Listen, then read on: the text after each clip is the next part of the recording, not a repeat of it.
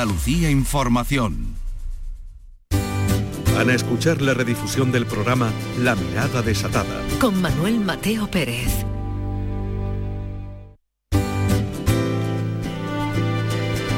La Mirada Desatada. Con Manuel Mateo Pérez. En RAI. Radio Andalucía Información.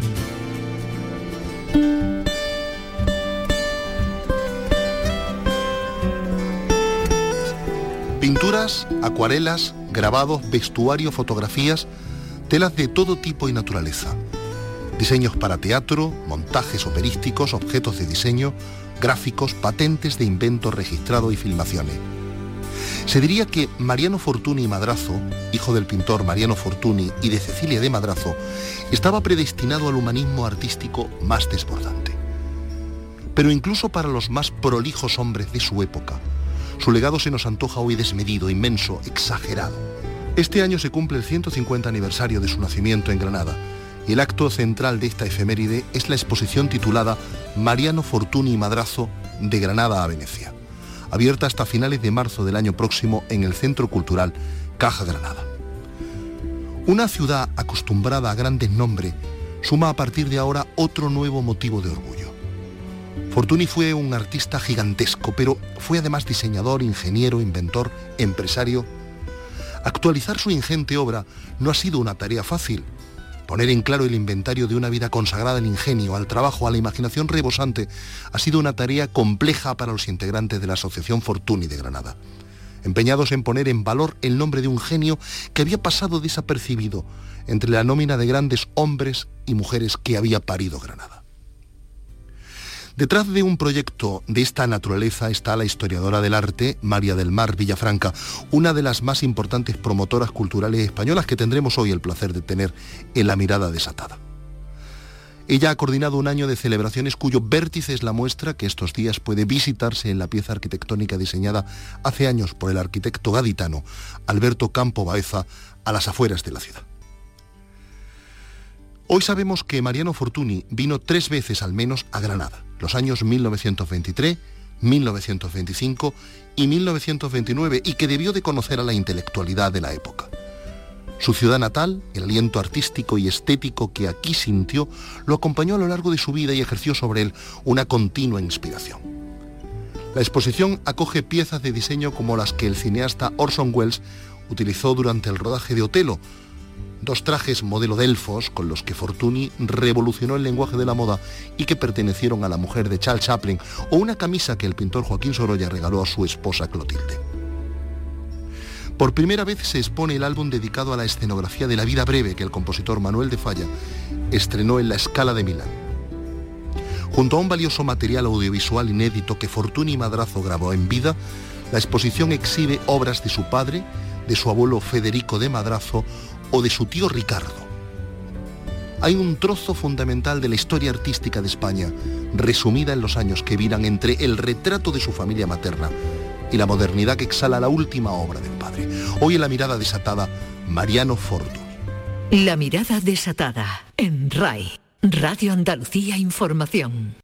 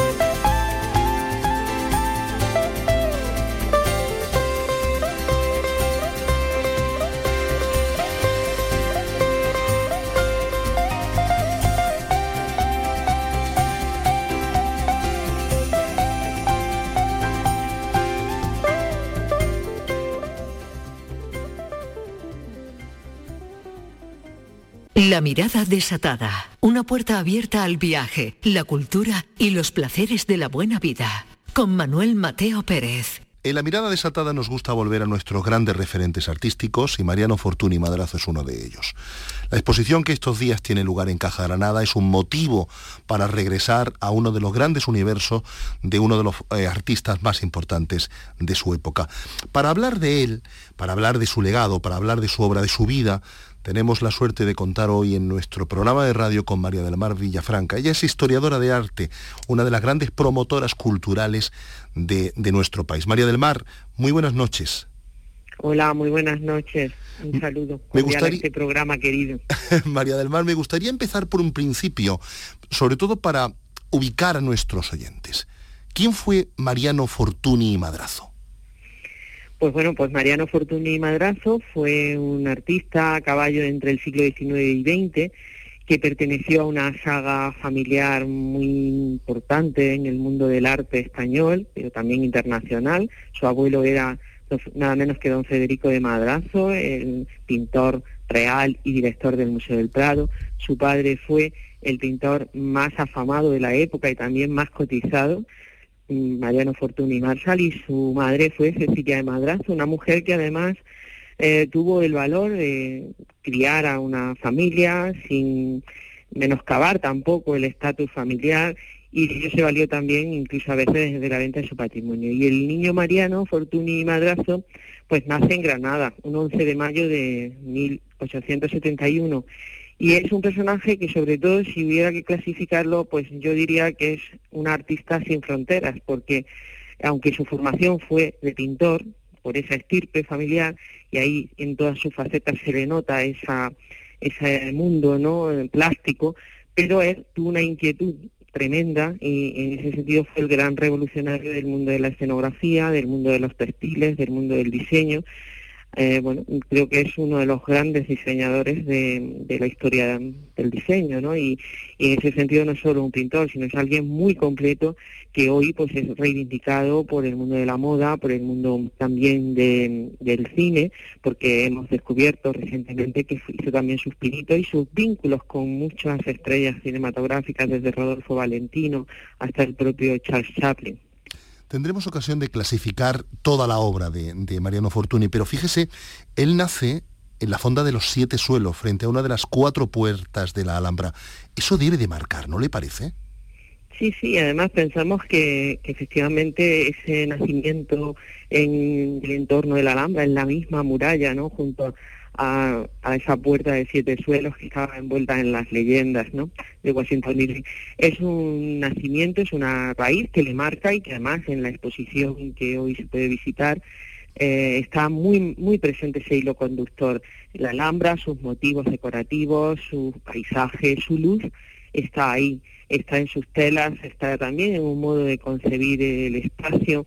Eh, en fin, creo que, todo impregna esa, ese gusto ¿no? por el coleccionismo del padre, que él continuó, el lo hispano-musulmán, eh, que es un modo de orientalismo, de modo mm. que en el caso de Mariano Fortuny es un orientalismo también muy especial, porque no es una mímesis, ni tampoco es ni siquiera un eclecticismo, sino es algo muy propio, es algo que él hace suyo y lo proyecta con un lenguaje obviamente eh, diferente, ¿no? pero que, que, le marca y que le hace al mismo tiempo reconocible. Granada, una ciudad con una nómina de artistas, de hombres y mujeres tan célebre, ¿había olvidado a Mariano Fortuny? Pues sí, porque realmente Mariano Fortuny Madrazo es un gran desconocido, se le puede relacionar con el padre porque hay una plaza justo en la casa donde ellos vivieron y bueno, hay un cierto eco de lo que representó la estancia de su padre Fortuny Marsal en la ciudad. Pero Manuel Fortuny Madrazo es el gran desconocido, quizás porque las facetas artísticas a las que me refería anteriormente, pues dentro del mundo de la historia del arte se han considerado como una faceta en los márgenes, pero hoy en día que ya da exactamente igual, eh, el arte es parte de un proceso y los procesos cuentan, ahí es donde Fortuny se ha hecho y se ha reivindicado eh, pues, prácticamente en los últimos 25 años. En ese sentido creo que es una oportunidad en este 150 aniversario de su nacimiento en Granada, que la ciudad lo haga suyo. Esta exposición de alguna forma también pretende esto, es un objetivo el que los granadinos, por supuesto en primera instancia, también los visitantes que a esta ciudad pues llegan eh, atraídos por la Alhambra, pues de pronto se encuentren con una oportunidad de ver el, el modo de trabajar de un artista que llevó a Granada siempre en el corazón, en el pensamiento. Él era al final una persona que vivió en París, que vivió en Roma al principio, con sus padres poco tiempo, y que fue veneciano de adopción. Esas dos ciudades, Granada y Venecia, en su, en su alma eh, viajera también por otros sitios, siempre estuvo esa idea de Oriente, que no es única, sino que es como un concepto cultural que se prorroga y, para él incluso le lleva hasta eh, la investigación y el análisis porque fue mm, profundamente inquieto en ese sentido y un gran avanzado en la época, porque hoy en día los artistas no solamente están en su estudio, ¿no? en su atelier como él, sino que viaja, viajan, toman notas, apuntes, fotografías. Y él ya fue un pionero en, eso de una forma muy temprana. María del Mar, eh, ¿cómo fue su, su relación con Granada? Sabemos que vino tres veces, ¿verdad? Pues sí, eh, por lo menos en sus biografías aparece siempre constatado que vino en 1923, en el año 25 y en el 29. Pero realmente desde el punto de vista documental lo que sí hemos localizado en este proyecto que ha derivado en la, finalmente en la exposición es que el año 29 lo hemos documentado. Hay dos fotografías que nos han permitido reproducir eh, de la Biblioteca Marciana de Venecia donde se ve a él y a Henriette haciéndose una foto en el mirador de San Cristóbal, no en el de San Nicolás. Pero eh, también tenemos una fotografía de una película que él hizo y que estaba pues desahuciada y se ha recuperado porque era de estas que se toman con unos pioneros tomavistas, ¿no? Y del cual Mario Fortuny estuvo también, tuvo uno de ellos. Pues una película, como digo, donde muy rápidamente se veían imágenes y hemos convertido en fotogramas y a su vez se han restaurado y podemos hoy ver en la exposición también esta, este trabajo realizado por Cristina Darroy, una de las dos comisarias de la exposición, que ha hecho un magnífico, un magnífico proyecto. En ese sentido, decía que hay dos fotografías donde también le interesan las cuevas del Sacromonte y los bailes, ¿no? Hay un baile de una, de una granadina, parece tema así, una especie de sevillana, una cosa muy muy curiosa, muy simpática, ¿no? Y luego, por supuesto, mm, también eh, el vino, no solo a Granada, también a España, porque eh, tenía concertada ya una cita en Barcelona, que estaba la exposición internacional, para poder mm, hacer un teatro al aire libre, que al final no se llevó a cabo, pero también estuvo con Antonio Flores, el arquitecto del Teatro Real, que estaba reformándose en esa época y que le encargó un sistema de cúpula Fortuny para la reforma de ese teatro, que por desgracia tampoco se llevó a cabo, pero esa fue un poco la motivación y de camino eh, pasó por su tierra, evidentemente encontrarse con los paisajes de su memoria infantil, porque en esas grabaciones que, le interesa a Fortuny, que es lo que nos ha devuelto como registro eh, cinematográfico, pues el bosque de la Alhambra, la visita que realiza, eh, toda la carrera del Darro, con todo su pintoresquismo de una ciudad del 29, ¿no? Con sus burritos todavía, apenas coche, el paisanaje también, las monjas pasando por, por esa carrera, ¿no? O el policía con la capa, que nos recuerda sus propias capas que luego hizo. Eh, un testimonio, como digo, que enriquece esa visión no artística o más conocida de Mariano Fortuny, una persona inquieta y muy muy investigadora. Y dígame una cosa, eh, ¿su ciudad natal, Granada, le inspiró eh, en su obra artística de algún modo? Sabemos si además a lo largo de, esos tres, eh, de esas tres visitas que, tenemos documentadas, conoció a los grandes nombres, a Federico, a don Manuel, a don Leopoldo Torres Balbás? Pues mm, yo lo que podemos decir es que a Falla, mm, si físicamente no se produjo el encuentro, sería algo que no lo podemos saber, pero hay una carta que también se expone, que procede del, del archivo Manuel de Falla, donde una mujer, María de Cardona, que era amiga de los dos, amiga de Fortuny y amiga de Falla, le dice a don Manuel que con motivo de su próxima visita a Venecia, porque se iban a representar en el Teatro de la Fenice de Venecia algunas de sus obras, le dice, no deje de usted de ver al amigo Fortuny. Yo ya le he avisado que usted va a estar allí. Eso, eh, por lo menos esa constatación que existe, si se produjo ese encuentro o no, no lo sabemos. De Federico García Lorca no tenemos ninguna constancia de que pudiera tener eh, ningún contacto ni, ninguna referencia en la biblioteca, no había ningún libro, pero bueno, en cualquier caso eh, es independiente el caso de un artista que vive en Venecia, que viene a, su ciudad natal a encontrarse con esos lugares donde él corrió de pequeño, ¿no? Y que el padre, pues, y la madre sobre todo, Cecilia de Madrazo, le había inculcado eh, esa felicidad de esos días, ¿no?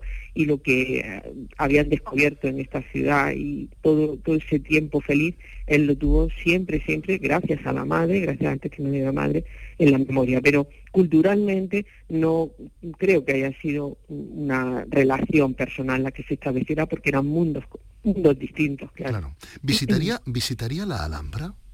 Por supuesto que visitó la Alhambra, eso ya lo podemos saber hizo un recorrido completo, no solo de la Alhambra, sino del Generalife, que hacía muy poco tiempo que había pasado a ser propiedad pública, como, como sabe.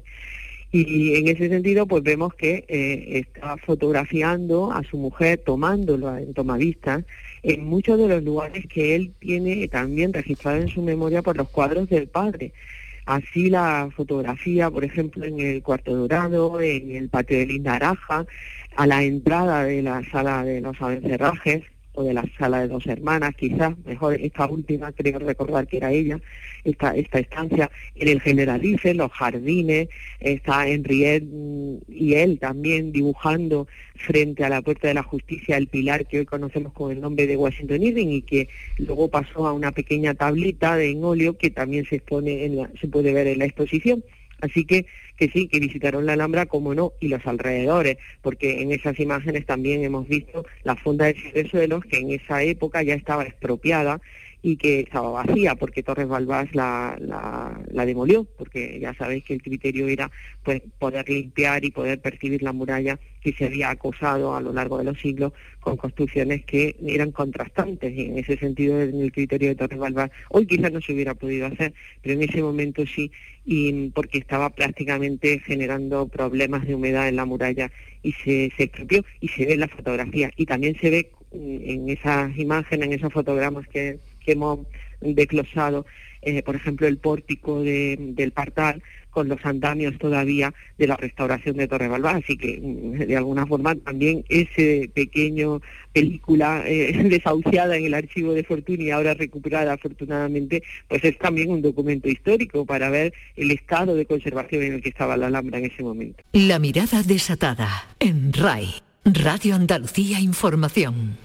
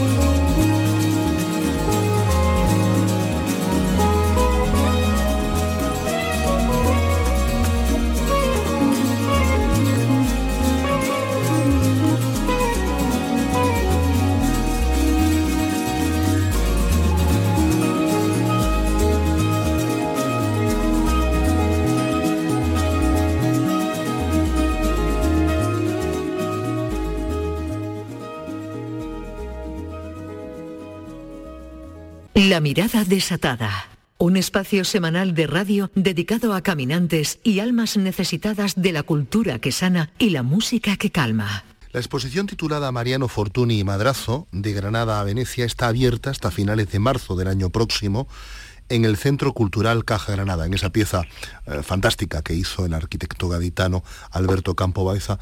Pasemos por ella, María del Mar. ¿Qué podemos encontrar en, esa, en ese argumento que vira de una ciudad tan hermosa como Granada a otra no menos bella como Venecia?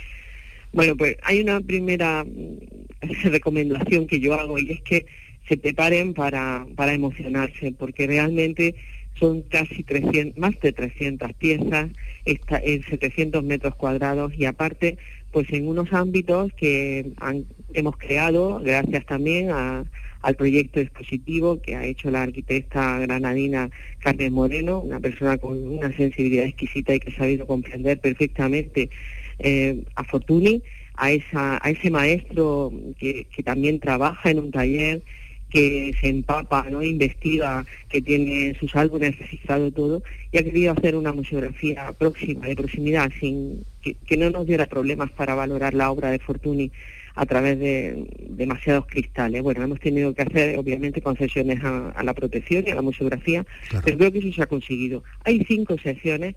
La primera es una presentación del entorno familiar. Evidentemente hay obras del padre, hay obras del abuelo, del tío del tío Raimundo, del tío eh, Ricardo, los madrazos.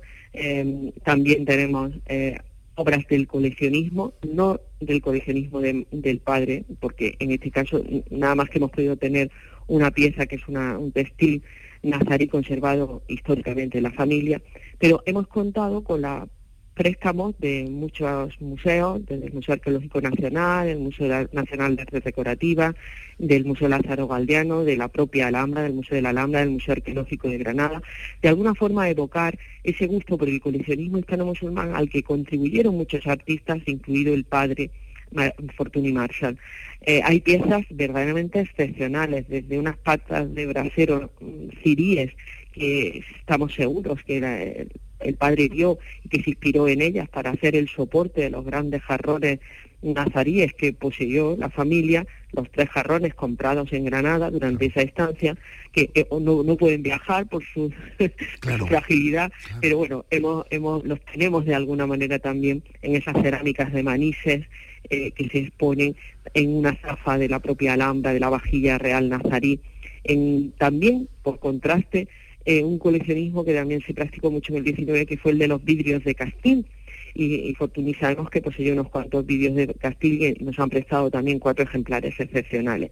Todo ello documentado con fotografías de las que el padre compró en la Alhambra del fotógrafo Lauren y una especie de bodegón, si me permiten el término, que hemos hecho en una de esas vitrinas mesas, donde se pueden ver eh, una cortina de la Alhambra magníficamente conservada en su policromía, un bordado también nazarí junto a las paredes de un fragmento del generalife que conserva su policromía de la etapa de Ismael I, ¿no? de la primera etapa cuando se construye el generalife que nos ha prestado la Alhambra y que estamos muy agradecidos.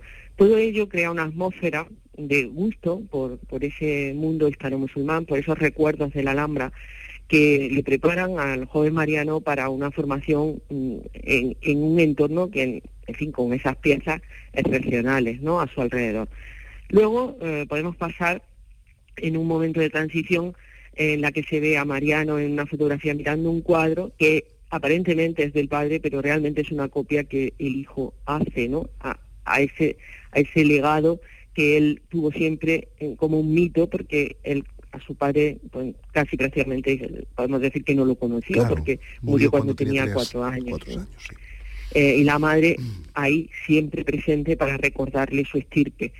A partir de ahí entramos en, la segunda sección donde el joven Mariano es deslumbrado por el mundo del teatro, asiste a una sesión de ballet y, gracias a unos amigos del tío, Raimundo en, en París, Rogelio de Busquiza en concreto, eh, que fue un pintor fascinado por Wagner, entra en ese universo wagneriano de, concepto de obra de arte total.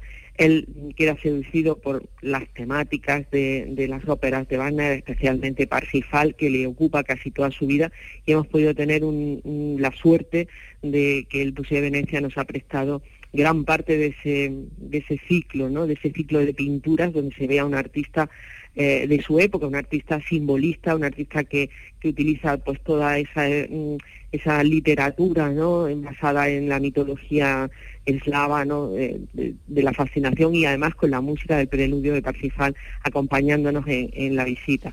Entramos en el mundo de la, donde se cuentan a través de la documentación la reforma teatral de la cúpula Fortuny, los mecanismos de proyección, las nubes, ese espacio que él convierte de la bidimensionalidad del 19, de las óperas del 19, incluidas las de, las de Wagner que se representaban en el Festival de Veroz y que él eh, pudo ver mm, con su madre y con su hermana y con Rogelio, y llegaron a conocer a, la mujer, a la última mujer de Wagner, a Cosima Wagner. Eh, en ese sentido tenemos una escenografía creada a partir de cortinas rojas que envuelve al visitante y que permite también, además de explicar toda esa reforma, pues eh, un encuentro con, también el textil, porque él hizo vestuario para teatro. Y tenemos una selección de, el vestuario de más de 800 prendas que, que realizó, pues tenemos una selección muy cuidada de casacas y de abrigos y de capas, dos de ellas que usó Orson Welles, recicladas, por cierto, de la representación de una ópera de hotel en el Palacio, el Palacio Ducal de Venecia, y que él vio allí, eh, cuando hacía las localizaciones, dijo, las quiero, quiero tenerlo, estos trajes de Fortuny para mi película, y así fue. Entonces una de las capas y otra de, las, de los jugones que utiliza eh, Orson Welles están ahí, justo el que tiene como motivo central en la pechera una granada. Y tenemos un rincón en esta, en este área teatral para la memoria de Falla, para esa relación que se expone también por primera vez, eh, muy desconocido este, esta escenografía que Fortuny realiza para la representación en 1934 en la escala de Milán de La vida breve de Falla. Cómo se inspira en las obras del padre para esos paisajes andaluces, porque como saben, la obra transcurre en Granada. Está digitalizado y pueden ver prácticamente todo el álbum y también el resultado, lógicamente, a través de fotos, de un cartel que nos ha prestado el, archivo del Teatro de la Escala y también el archivo Manuel de Falla con la documentación que conserva en relación a, en fin, eh, las cartas que intercambian el director del Teatro de la Escala y don Manuel de Falla a propósito ese programa de ese año que iban a hacer. Es muy interesante, como digo, muy complementaria a toda esa visión. La tercera, eh, y, la tercera sala IMA y de mayor tamaño es la dedicada al atelier. Ahí hemos hecho un homenaje también a Henriette Nigrin, su esposa, eh, una mujer francesa de, gusto también exquisito, que ambos en ese concepto muy moderno de trabajo colaborativo lograron, eh, pues yo creo que exportar eh, no solo el, eh, la prenda más icónica que revolucionó también el mundo de la moda, que es el Delfos, sino también el Charles Nossos, que presentaron las bailarines de la Ópera de París en el Teatro de la Condesa de Bell, que también se ha visto en, la sección anterior. Y ahí hay unas relaciones transversales en toda la sala que permiten, por un lado, a la izquierda ver en unas estructuras muy similares, bueno, por lo menos recuerdan, no son iguales, recuerdan cómo las exponía Mariano la imagen es muy envolvente, muy mm, seductora también, porque se pueden ver los matices de los terciopelos, los, mm, eh, las luces de, de, de, esas sedas que, que Fortuny y Henriette eh, tintaban, tintaban a mano y por lo tanto sus colores eran únicos, ¿no?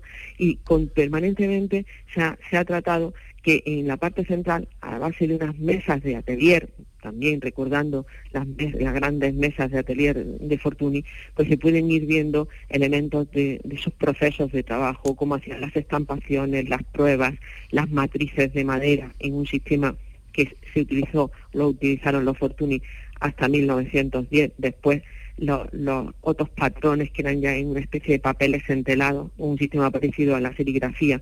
Y todo ello, pues también con cuadros. De hay una vitrina deliciosa una prenda delicada, de, delicado estado de conservación y, por tanto pues debemos agradecer también al Museo Sorolla que nos ha prestado una camisa que eh, su origen, no sabemos si Sorolla lo compró en París o en Venecia, porque él fue también muy fortuniano en, en sus principios como artista, pero el caso es que esa blusa con el tejido Delfos la tuvo Clotilde, se la compró su, marido y además aparece en un pequeño retrato hecho por una artista americana, es que es una miniatura en esmalte, que es una delicia. Y lo podemos ver en, una colocación muy idónea con el retrato de Henriette Fortuny eh, a, la, derecha con un Delfos también en las mismas tonalidades. Por eso digo que la exposición merece la pena verla porque está llena de toda esa sutileza, el muestrario de Fortuny, eh, con todos los colores de los delfos.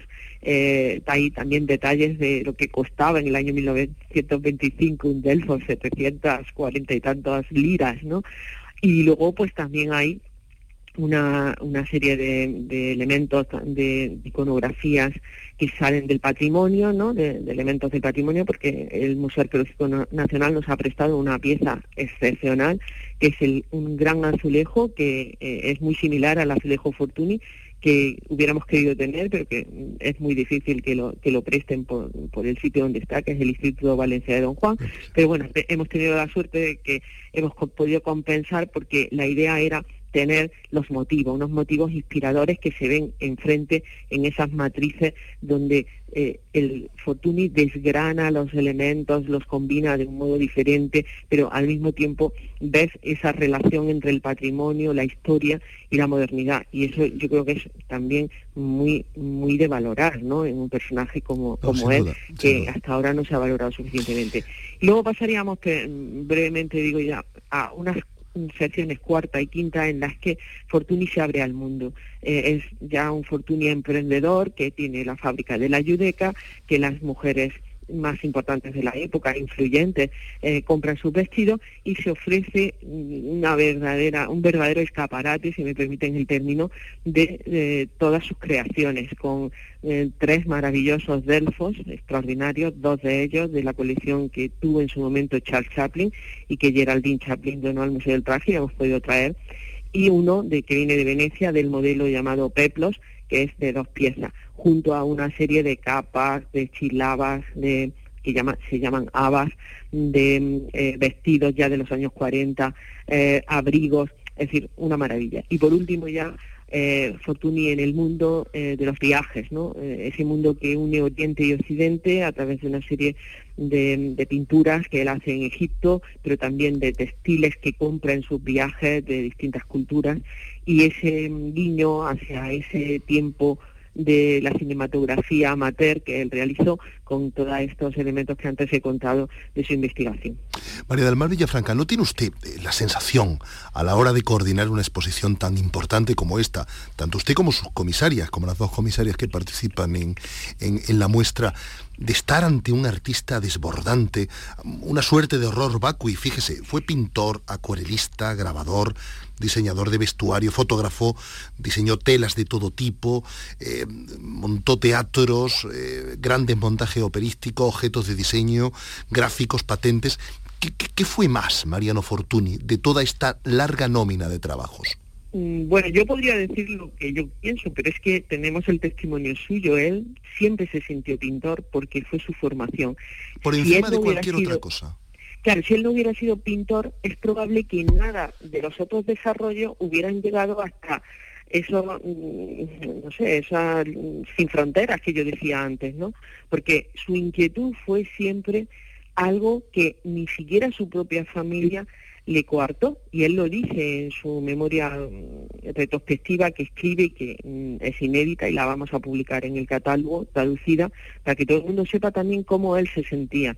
En, ese, en esa línea que decía, él se reconocía pintor porque era su formación y de hecho él al final de su vida ya enfermo vuelve a la pintura, tenemos un cuadro de esa etapa donde vuelve al desnudo, que es un tema clásico, pero claro, ya con una, una fórmulas de, práctica artística muy madura, ¿no? muy moderna también, de pincelada diluida y de algo que, que es muy, muy sugerente al mismo tiempo. Pero en cualquier caso, desbordante y yo creo que es inclasificable. Es, verdaderamente un diseñador, porque lo fue y hoy en día la historia del diseño lo, lo reivindica como uno de los grandes nombres del diseño mundial. Pero está claro que su formación es artística y mm, todas todos los que nos, nos, hemos enfrentado a su trabajo nos damos cuenta que sin esa capacidad que un artista tiene, que al fin y al cabo es un creador, no puede llegar. Son, no tiene fronteras. Además era un laborópata, Es un artista que se expresa en, en, múltiples lenguajes. Además era un laborópata, le decía. Sí, tenaz, no se cansaba nunca experimentaba y cuando no tenía los conocimientos suficientes en algo que quería, tenía entre manos, buscaba siempre la colaboración de personas expertas. Así estuvo con ingenieros eléctricos, con ingenieros mecánicos, porque también patentó las máquinas que, que querían llegar a unos resultados que no se las daba el mercado. Y, y con Henriette, por supuesto, colaborando permanentemente en el atelier, ¿no? en el atelier Fortuny. Eh, eh, fíjese, ahora que el, nombre y el apellido de Mariano Fortuny Madrazo, los granadinos y los andaluces lo hemos hecho nuestro, convendría recordar que su figura, su, sombra, trascendió eh, las fronteras y, se considera uno de los grandes artistas internacionales de ese periodo de entre siglos, entre el XIX y el XX. Dígame una cosa, ¿Italia y Venecia lo reclaman también como un artista suyo? Bueno, de hecho Venecia, al ser su casa museo, eh, parte del integrante de los museos cívicos, de la, de la Fundación de los Museos Cívicos de Venecia, pues evidentemente participa de esa de ese elenco de grandes instituciones. Ahora, ahora actualmente, como saben, está cerrado porque eh, le afectó la inundación de, la subida de, las aguas de la laguna en el año 2019, pero lo, van a abrir, lo van a abrir el año que viene con una museografía parece que renovada y más mm, parecida a lo que es, según lo que decía la, directora Gabriela Belli, que, fue el espíritu de Fortuny, ¿no? Pero en cualquier caso, mm, sí es un artista que en Venecia se conoce, porque mm, evidentemente su obra está no solo en el Museo Fortuny, sino también en el Museo que guarda la colección Testier, y en el Museo Moceningo y en la Galería Capésaro, donde está también como un, como un artista contemporáneo, por cierto. Pero sí hay que decir en honor a la verdad y, mm, que, que en España evidentemente ya se, se, cumplió un objetivo cuando en el año 2003 se ingresó parte de la colección de Liselot Hoss que se compró eh, con, la fórmula de dación en pago de, Inditex y ingresó en el Museo del Prado. Gracias a eso tienen más de 500 piezas de, de Fortuny pero a, nosotros nos gustaría aspirar también a que tuviéramos un rincón Fortuny en Granada, por lo menos desde la asociación en la que hemos inscrito todo este proyecto y en la que yo soy vicepresidenta de la asociación Fortuny M Culture, em, tenemos esa, ese sueño, a ver si lo conseguimos. ¿Qué puede aprender Granada de él? Pues yo creo que la gente joven puede aprender muchísimo. En primer lugar, la tenacidad, la tenacidad del trabajo eh, el incansable ¿no? universo que, él pudo construir a partir de, de, bueno de una vocación ¿no? que es artística pero que al final está repleta y llena de, de, intereses ¿no?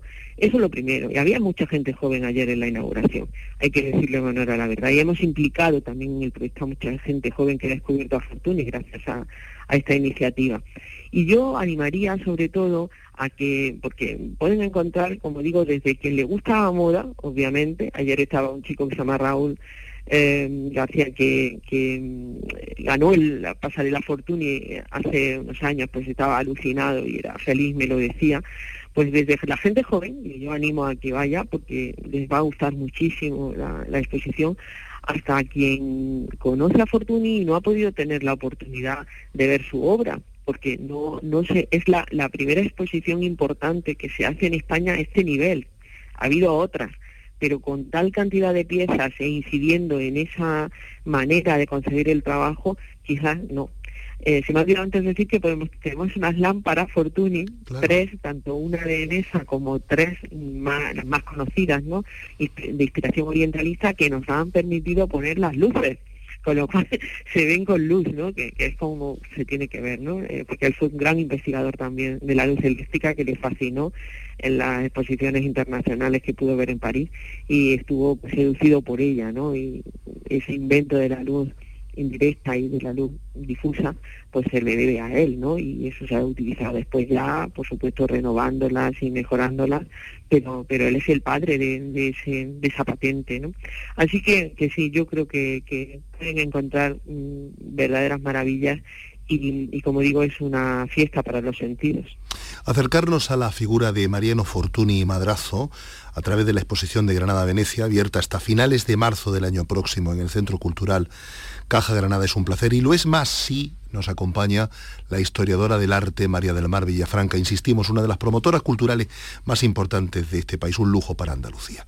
María del Mar, ha sido un placer nuevamente hablar con usted. Le agradezco muchísimo su amabilidad y su generosidad. Muchas gracias, Manuel, a los oyentes de este estupendo programa que tan sabiamente conduces. Cuídese mucho, fuerte. cuídese mucho, nos vemos muy pronto. Gracias, gracias. Siente el placer de conocer Andalucía en la mirada desatada. Un descubrimiento exquisito para tus sentidos. Mariano Fortuny Madrazo no solo fue pintor como su padre. Fue además grabador, diseñador textil, modisto, fotógrafo, inventor, fue un humanista al modo del Renacimiento, un hombre que aunó letras, ciencias y una desbordante inspiración artística, un creador único, reconocido en toda Europa, respetado, admirado por sus contemporáneos y cuyo legado, lejos de adormecerse, se ha gigantado con el paso del tiempo y exhala un delicioso aroma de modernidad. Mariano Fortuny nació en la fonda de los Siete Suelos, frente a una de las cuatro puertas de la Alhambra. Su padre muere cuando Fortuny Madrazo tiene tan solo tres años. Por entonces, su madre decide trasladarse a París. Años después comienza su formación. Viaja por toda Europa y entra en contacto con la intelectualidad de la época. Su caudalosa inspiración, su torrencial inventiva lo convierte en maestro de mucho género.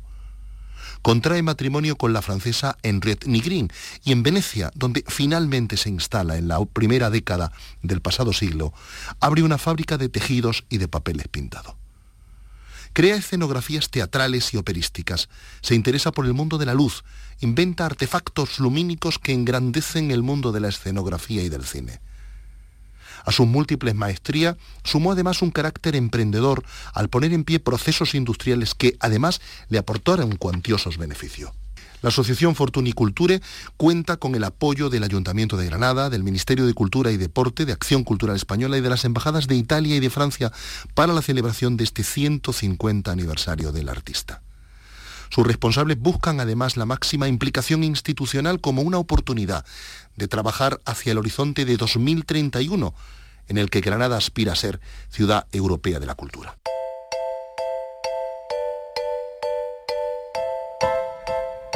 Esto ha sido todo por hoy.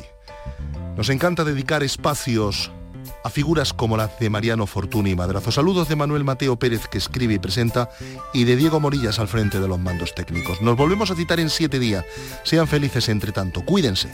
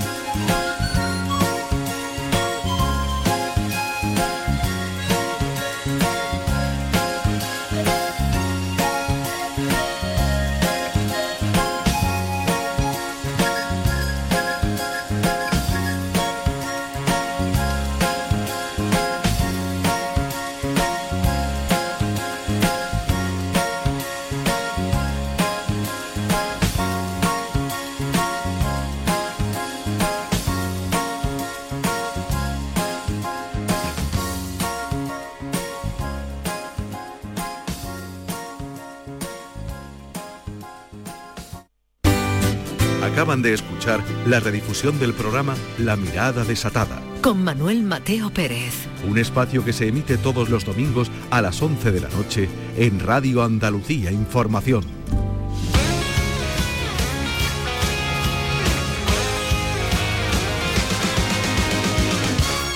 I don't know why you think that you could help me when you couldn't get by by yourself. And I don't know who would ever wanna tell the seam of someone's dream. Baby, it's fine. You said that we should just be friends while I came up with that line. And I'm sure that it's for the best. If you ever change your mind, don't hold your breath. Look, you may not believe mm, that, baby.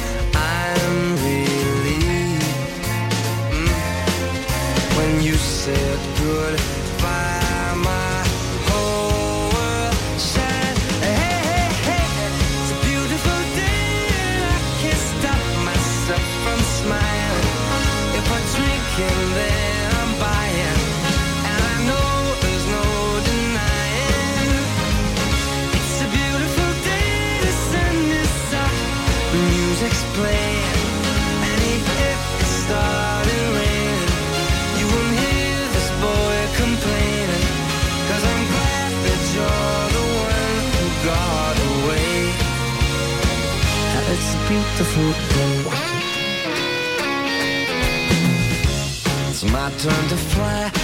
So girls get in line, cause I'm easy, no playing this guy like a fool. Cause now I'm alright.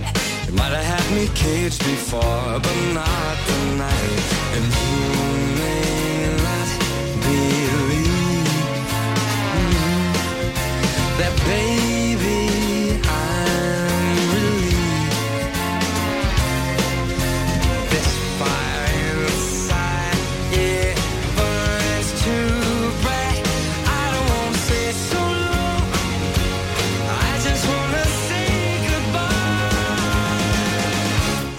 beautiful day. I can't stop myself from smiling. If I drink and then I'm buying, and I know there's no denying. that It's a beautiful day, the sun is up and the music's playing.